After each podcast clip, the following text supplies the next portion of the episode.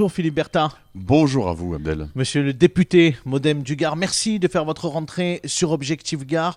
Avant de démarrer notre interview traditionnelle que nous faisons euh, chaque année, je suis obligé bien évidemment de vous parler du contexte un peu particulier à Nîmes qui s'est déroulé la semaine dernière. Ce contexte dramatique à Pissevin avec le décès d'un enfant euh, de 10 ans sous fond de, de trafic de drogue. Quand on est euh, député de la nation, qu'on est au sein de la majorité présidentielle depuis bientôt 7 ans, on se dit quoi? Qu'on a tout raté?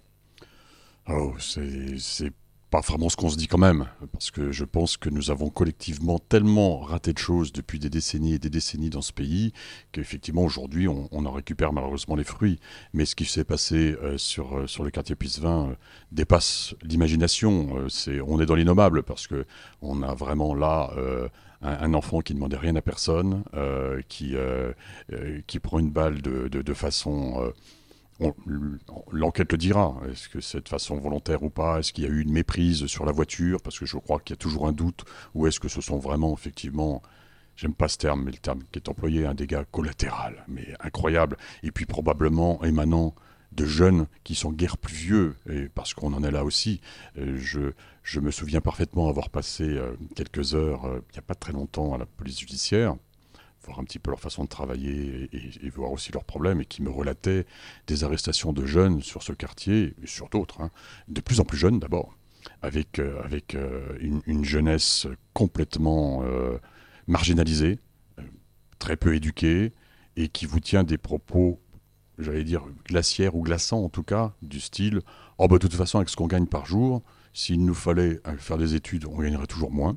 Et puis de toute façon, notre destinée, on la connaît. Vous avez un gamin de 15 ans qui vous dit quoi, les yeux dans les yeux, de toute façon, ma destinée, c'est soit la prison, soit une balle dans la tête. Eh bien, pour l'instant, j'en profite. Vous connaissez bien ces quartiers populaires, vous habitez pas très loin d'ailleurs d'un quartier euh, populaire euh, ni moi. Comment on explique que vous, vous étiez euh, effectivement en train de nous expliquer ce que peuvent avoir dans la tête ces jeunes Comment on explique qu'on n'arrive pas aujourd'hui, que le système éducatif n'arrive pas à trouver des solutions pour ces jeunes désemparés qui ont quitté le système scolaire Moi, je vais avoir des propos qui n'engagent que moi, qui sont peut-être un peu surprenants pour le démocrate euh, viscéral que je suis. Euh, je crois que notre système éducatif, qui pour ma génération, peut-être même pour celle d'après, était vraiment euh, remarqué remarquable. Euh, une école laïque, unique pour tous. Bon, on voit déjà bien que c'est plus vraiment le cas parce que le privé a pris sa place, donc on aurait dû se poser des questions, ne répond probablement plus à, sa mission. On est passé de l'instruction publique, moi quand j'étais jeune, on était instruit, à l'éducation nationale. C'est pas la même chose, instruire et éduquer. bon, donc on s'est retrouvé déjà avec des enseignants dont la mission a complètement évolué sur des métiers qu'en plus on a eu du mal à reconnaître, ne serait-ce que financièrement. On a un modèle français qui est issu de notre histoire, qu'il faut accommoder, qu'il faut améliorer, en tout cas il faut vivre avec, qui est la diversité. Je ne suis pas sûr, je suis même sûr du contraire pour être sincère, qu'on puisse aujourd'hui appliquer le même modèle donc éducatif pour tous nos enfants dans ce pays et qu'il faut réfléchir à comment on peut l'adapter en fonction des situations. Et dans les situations extrêmes, euh, comme celle que nous vivons là. Comme celle que nous vivons là, ben, je pense que l'institution d'internat de, de, la République et d'internat républicain me, paraît, me paraît essentielle. Oui, parce qu'on a l'impression que la réponse aujourd'hui du gouvernement, particulièrement celle du ministre de l'Intérieur Gérald Darmanin, c'est finalement d'envoyer, de déployer des CRS, d'être sur une question sécuritaire. Mais finalement, on ne règle pas le problème à la racine, peut-être. Non, ça, ça fait partie effectivement d'une réponse court voire moyen terme. On voit bien ce qui va se passer euh, sur PIS 20. Bon, la CRS 8 est présente, elle fait un boulot de ratissage. Après, il va falloir trouver comment relayer cette action, parce que l'objet va être de les écœurer de leur dire ben le trafic il pourra plus se faire ici. Bon, mais il ira probablement se faire ailleurs. C'est aussi peut-être la conséquence d'ailleurs de ce qui est en train de se dérouler depuis plusieurs mois euh, et ces dernières semaines. C'est peut-être qu'effectivement les trafics de drogue aujourd'hui, euh, il y a une force policière qui essaye effectivement de les oui, déjouer. Ça, on ne peut pas dire le contraire. Euh, d'abord, il y a eu des forces de police supplémentaires à Nîmes, comme je connais bien le budget. le budget a été accru de façon de façon remarquable. aujourd'hui, ils sont déstabilisés. Donc, ce qu'on voit, ce sont des règlements de compte entre bande rivale pour justement la maîtrise, une maîtrise qui n'est pas rien. Euh, la galerie Richard Wagner, moi les chiffres que j'ai, c'est de 10 000 à 25 000 euros au jour. Donc euh, on, voit bien l'enjeu financier. Donc euh, d'être effectivement pour les uns arrêtés, pour les autres euh, éventuellement trucidés, euh, ça déstabilise. Donc on repart sur des guerres de Et est-ce que la réponse, monsieur le député, c'est finalement pas, et peut-être que c'est une question de tabou aujourd'hui au sein de la majorité présidentielle, mais elle se pose, la légalisation du cannabis. Est-ce que ça réglerait pas une partie du problème? Je n'ai pas de, entre guillemets, je n'ai pas de religion sur, sur ce thème-là. moi, ma réponse, vous connaissez mes, mes centres d'intérêt, elle sera forcément sanitaire. Euh, il me semble qu'aujourd'hui, même euh, les études les plus récentes euh, démontrent encore que l'utilisation du cannabis chez les jeunes, en particulier chez les jeunes, donc qui sont ce qu'on appelle en neurogénèse active, avec des cerveaux qui continuent à se former, ont des effets quand même délétères. Donc cette légalisation, il faudrait d'abord faire une évaluation très sérieuse de tous les pays dans lesquels cette légalisation a été effectuée. Ça engendrait quoi? Peut-être que c'est une solution, mais comment après se prémunir d'une surutilisation chez les jeunes. C'est moins le cas chez les adultes. Hein. Les adultes sont moins sensibles aux effets du cannabis. Euh, mais par contre, pour les adolescents, je dirais jusqu'à une trentaine d'années, voire même une quarantaine d'années, les effets sont quand même importants. Donc, euh, c'est pas si simple comme réponse. La rentrée parlementaire après un début d'année qui a été un peu compliqué, là aussi, euh, pour la majorité relative à l'Assemblée nationale avec la réforme des retraites. Alors, les émeutes aussi au début du mois de juillet. On pense bien évidemment à la crise de l'inflation. Là, on parle parle d'un budget 2024 euh, sous le signe de l'austérité. Est-ce que ça vous inquiète de passer encore euh, un automne compliqué à l'Assemblée nationale? Ça m'inquiète, mais ça ne me surprend pas.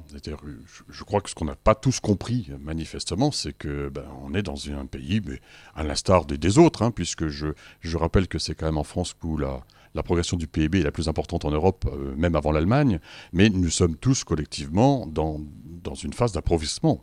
Euh, à l'origine, l'origine est multiple. Euh, l'origine, c'est déjà, je crois qu'on a un petit peu oublié, c'est qu'il y avait une époque bénie où la France, avec euh, quelques pays européens, les États-Unis, le Japon, se partageaient un espèce de gâteau commun qui était la richesse mondiale. Aujourd'hui, il y a beaucoup de monde autour de la table, autour de ce gâteau. On voit les BRICS qui sont en train de se réunir. On voit qu'on a vu bien sûr la Chine. On voit l'Inde qui arrive. On voit donc que forcément, bien, le gâteau est à diviser avec un plus grand nombre de convives. Se rajoute la guerre d'Ukraine. Euh, je crois qu'on l'oublie un peu. Euh, on n'entend pas tant parler de ça, qui, qui euh, va s'enquister manifestement sur, sur une guerre de longue durée, qui nous coûte tous collectivement très très cher, qui n'est pas fait pour rassurer. Se rajoute bah là, aujourd'hui, on en parle cette semaine et pour cause vraiment des grands enjeux, qu'ils soient environnementaux, climatiques, agroalimentaires, de santé, etc., euh, qui fait que bah, la confiance, il n'y est pas. Moi, je, je, le vois à travers les investissements dans le secteur d'activité que je suis.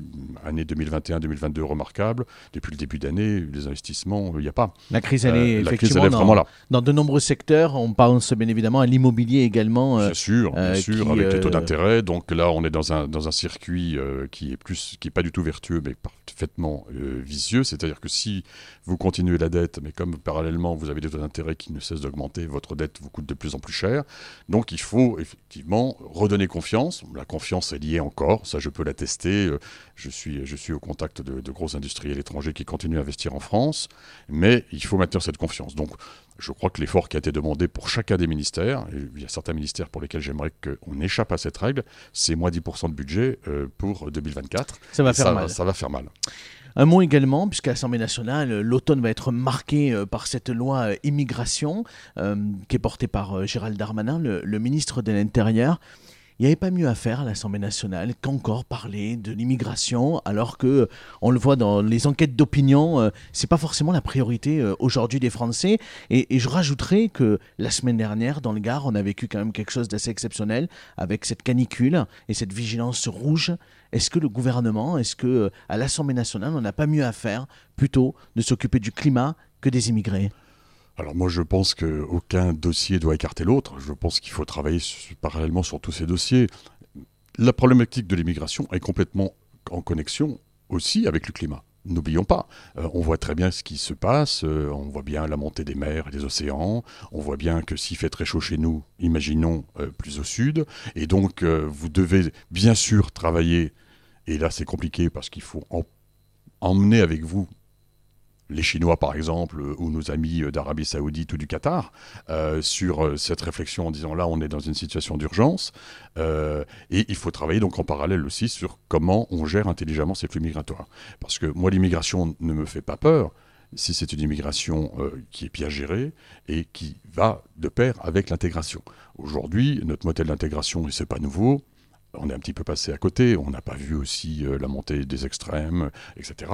Donc moi je, je, pense que voilà un dossier où il me semblerait quand même que la totalité des acteurs politiques de tous bords doivent se retrouver.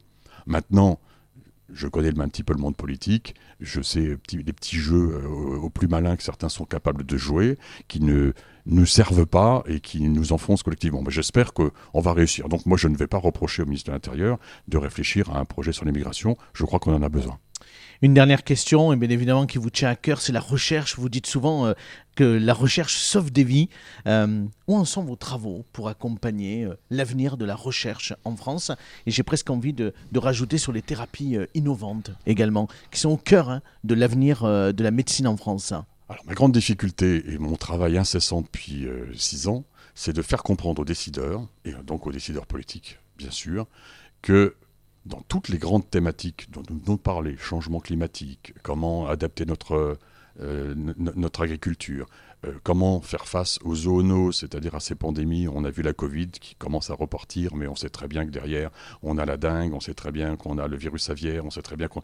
Donc, que, il me semble, pour une question de pérennité même de l'espèce humaine, qu'il nous fasse mettre le paquet sur la recherche. Je pense que la recherche, par des innovations fortes, dont elle est capable, à condition de lui en donner les moyens, peut être une solution à beaucoup de ces mots-là. Je ne vais pas ici exposer ce que j'ai dans la tête sur l'agroalimentaire ou sur la santé.